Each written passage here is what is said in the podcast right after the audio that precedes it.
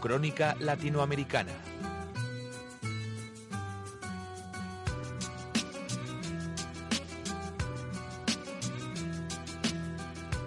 Repasamos también la actualidad del eh, mercado latinoamericano y con Joaquín Robles, analista de XTV. Joaquín, buenos días. Hola, ¿qué tal? Muy buenos días. Tenemos que echar un vistazo a cómo están las cosas por Brasil después de que ya, yo creo, las aguas hayan vuelto un poco a su cauce. Sí, después de una semana, bueno, el mercado se ha tranquilizado un poco más, ya lo vimos, ¿no? Que prácticamente recuperó el movimiento a la baja de los eh, primeros días, ¿no? Después de que ganara Rousseff.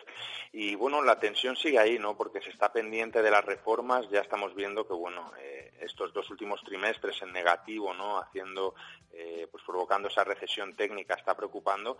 Y luego también, pues bueno, estamos viendo como el gasto, ¿no? El gasto interno que tiene el gobierno, pues está superando, ¿no? A, a los ingresos. Entonces, se esperan medidas, no se esperan medidas drásticas, eh, todavía no se sabe qué puede hacer Rousseff, se habla a lo mejor de subir impuestos, pero también es una de las economías eh, latinoamericanas con mayores impuestos, ¿no? Y seguiría quitando pues algo de rentabilidad, ¿no? A los inversores privados y luego también podría llevar, ¿no? A, una recesión más profunda.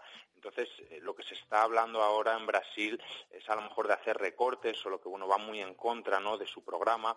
Así que de primeras las medidas que parecen eh, bastante más posibles ¿no? de cara a estas semanas y tranquilizar un poco a los inversores, pues bueno, es nombrar a otro ministro ¿no? de Hacienda, porque bueno, el que estaba ahora sí que era uno de los miembros del gobierno que más intervencionismo tenía sobre la economía brasileña y a lo mejor tener una intervención eh, mucho menor, ¿no? tanto en la política de la tasa de cambio como en la política monetaria. Entonces, bueno, iremos viendo, pero bueno, es muy necesario ¿no? que anuncien ya algún tipo de medida que vuelva a estimular ¿no? a los inversores extranjeros.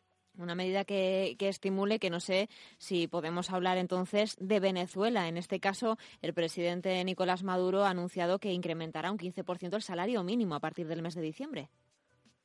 Sí, eso ha vuelto a decir, pero bueno, tampoco nos parece tan relevante, ¿no? Porque bueno, ya es la tercera subida, ¿no? Que, hace en este año, ¿no? Ya subió un incremento del 30% en mayo, eh, luego en enero eh, volvió a subir un, un 10%, ¿no? Eh, es un poco eh, medidas, ¿no? Nuevas medidas para paliar esa inflación desbocada que tiene Venezuela, ¿no? Que es más del 60%. Quizá a veces, obviamente, son medidas que ayudan, pero también son medidas populistas porque eh, la capacidad adquisitiva sigue siendo muy bajo, ¿no? pensamos que, bueno, ahora el, salario mínimo está entre los 5.000 bolívares más o menos, que representa más o menos unos 770 dólares, ¿no? Pero claro, al tipo de cambio oficial, si vas al tipo de cambio al que accede prácticamente todo el mundo, porque nadie puede acceder al tipo de cambio oficial, eh, pues equivale en vez de 770 dólares a 50 dólares, ¿no? Entonces sigue siendo muy complicada. Obviamente estas medidas ayudan, pero eh, pasa más, ¿no? Por a lo mejor eh, controlar mucho más, ¿no? Todo el tema de las exportaciones de petróleo lo que se podría llegar a recibir por ellas. Pues tenemos esa noticia hablando de Venezuela y también tenemos visitas del presidente de Colombia en nuestro país. Sí, está por aquí, ya, ya le vimos ayer, ¿no? Junto al presidente del gobierno y, al rey, ¿no? En una visita, eh, en una gira europea, ¿no? Está aprovechando un poco, ¿no? La buena situación económica que está viviendo Colombia actualmente, ¿no? Que este año prácticamente es la economía latinoamericana más destacada, ¿no? En el último trimestre ya vimos eh, que seguía creciendo, ¿no? Por encima de ese 4%. Además es de los países eh, que está en crecimiento que más controlada tiene la inflación, ¿no? En torno a un 3%. y luego también los tipos también más bajos, ¿no? Porque como no tiene que controlar tanta inflación, pues los tiene en torno al cuatro y medio. Entonces, bueno, está aprovechando un poco la estabilidad eh, tanto económica como política que vive, ¿no? Eh, para buscar apoyo, sobre todo con, bueno, eh, con el proceso de las FARC, ¿no? El proceso de paz que está llevando, ¿no? Desde hace ya cinco años prácticamente.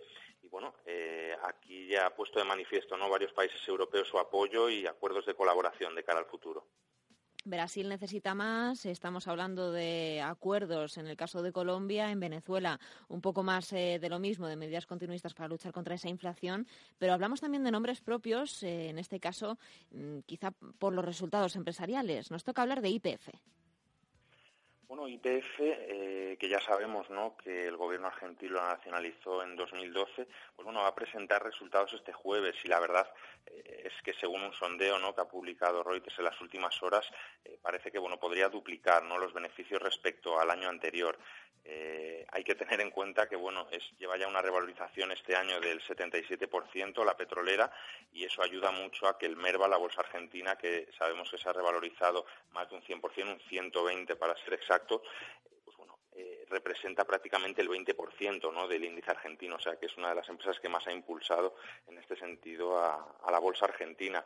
Eh, pues bueno, se, espera que, duplique sus beneficios y bueno, sobre todo eh, por haberse hecho ¿no? con, varias plantas ¿no? que tenía en Argentina que hasta ahora no podía explotar y, bueno, está empezando a explotar ahora. Y luego también se intenta eh, de alguna manera motivar ¿no? a que empresas extranjeras también pues puedan ir a eh, Argentina a también a seguir explotando eh, estaciones petrolíferas. Entonces, bueno, vamos a ver este jueves cómo se confirman estos resultados, pero bueno, en principio seguirá haciendo ¿no? subir la cotización de, IPF. IPF que, que, podría subir después de presentar esos resultados y Enagas que sigue apostando fuerte también por Latinoamérica. Sí, bueno, Nagas ya hemos hablado bastantes veces eh, durante este año, es una de las acciones españolas que más nos gusta y bueno, eh, tuvo un periodo a lo mejor de incertidumbre, ¿no? Después de la última reforma energética en España y bueno, fue, fue bastante clara su política, ¿no? Eh, empezó a internacionalizar todo lo que pudo su suministro, ¿no? Y su transporte de gas y ya cuenta con que prácticamente el 80% por ciento, ¿no? De la inversión en lo que va en este año es en el extranjero, ¿no? Más concretamente tanto en Perú como en México como en Chile. La verdad es que es una empresa que se ha comportado muy bien durante este año, ya sube un 42% y nosotros seguimos teniendo muy buenas perspectivas, ¿no? En relación a este valor. Buenas perspectivas para Enagas, nos lo apuntamos entonces para el cierre del ejercicio. Joaquín Robles, gracias por el análisis de Latinoamérica y le espero en una semana. Muchas gracias a vosotros, igualmente, que tengáis muy buena semana.